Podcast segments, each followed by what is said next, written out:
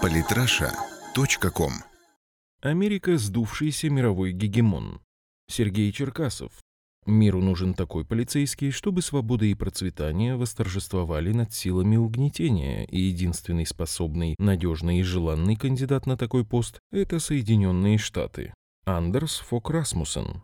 Вот такое мнение выразил в своей недавней статье бывший генсек НАТО Андерс Фок Расмуссен для американской деловой газеты The Wall Street Journal. Самое интересное, что Расмуссен датчанин, а не американец. Датчанин, умеющий держать нос по ветру. В этой же статье он рассказал о том, в каком сложном положении находится мир. На Ближнем Востоке свирепствует война, не американцы ли ее разожгли, начав еще в 2003 году войну в Ираке, где позднее был рожден мутант запрещенного в России исламского государства, примечание автора. В Северной Африке распалась Ливия, ставшая рассадником терроризма, а кто уничтожил самую благосостоятельную страну Африки? Уж не кандидат ли на звание мирового полицейского? Примечание автора. В Восточной Европе усиливающаяся Россия совершила жестокое нападение на Украину и силой отняла у нее земли.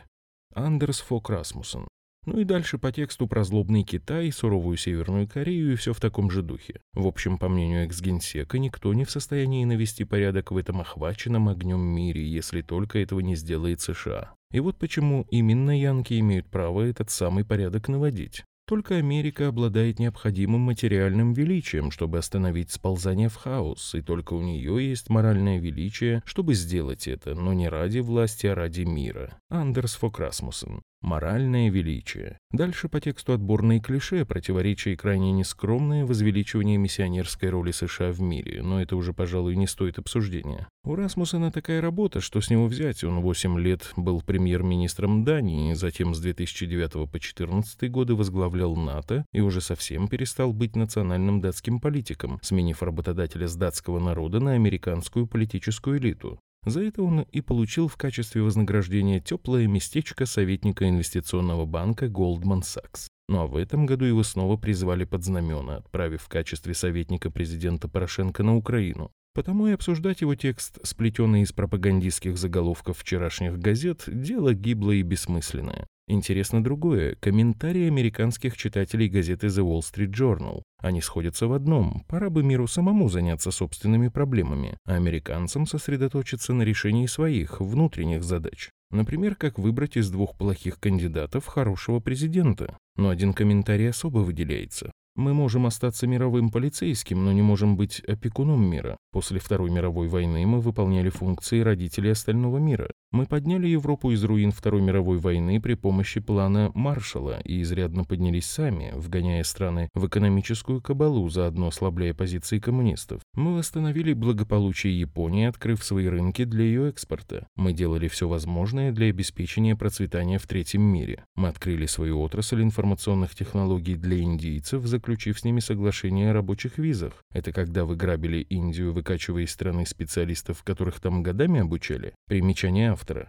Мы попросили китайцев прекратить быть коммунистами и предложили им процветать вместе с нами в глобальном капитализме. Что вы тогда северных корейцев не попросите? Примечание автора. Мы разрушили Советскую империю, мы спасли мир, за исключением мусульманского Ближнего Востока. Но и там мы делаем все возможное, чтобы этот последний бастион варварства стал вменяемым и здравомыслящим. Именно для этого начали войну в Ливане, Афганистане, Ираке, Сирии и Йемене. Примечание автора. Мы привели мир в состояние зрелости, теперь нам надо отдохнуть. Нам надо защитить свои рабочие места от разрушительного воздействия импорта. Нам надо отказаться от Генерального соглашения о торговле и тарифах и от соглашения о свободной торговли с большинством стран, за исключением Канады. Остальной мир уже вырос и может жить в собственных домах. Хватит нам платить за него квартплату.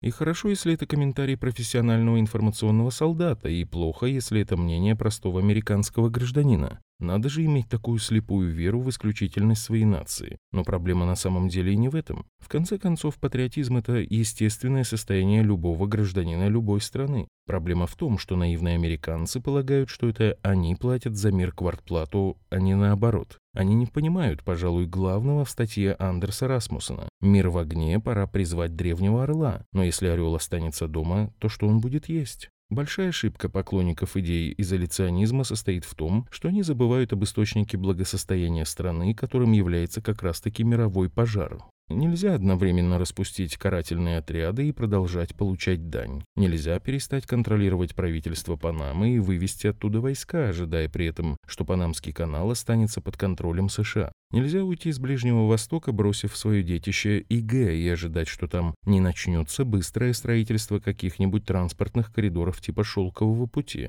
Нельзя бросить проект «Украина не Россия» и не ожидать, что вся Восточная Европа через какое-то время не войдет в сферу влияния России, а затем и Западная Европа, но уже в экономическое партнерство. И так везде. Мир совершенно точно может прожить без миссионерской роли США, но может ли США прожить без доминирования над миром? Что касается мирового полицейского, так шериф – это закон, а США не чтит другого закона, кроме своего права силы. А это, извините, уже роль мирового беспредельщика. И тут уже сторонники идеи мирового господства делают свою большую ошибку, поверив в то, что, цитируя Андерса, мировой порядок, который весьма успешно был создан США после Второй мировой войны, действительно был создан США. Там был еще СССР, забыли?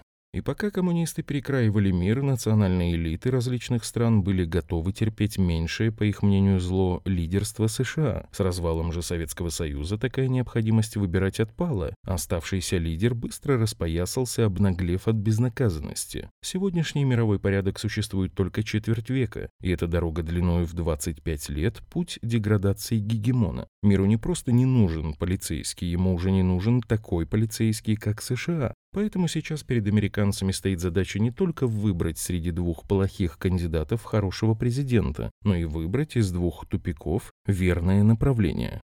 Подписывайтесь на наш канал в Телеграм. Самые интересные статьи о политике и не только. Читайте и слушайте каждый день на сайте polytrasha.com.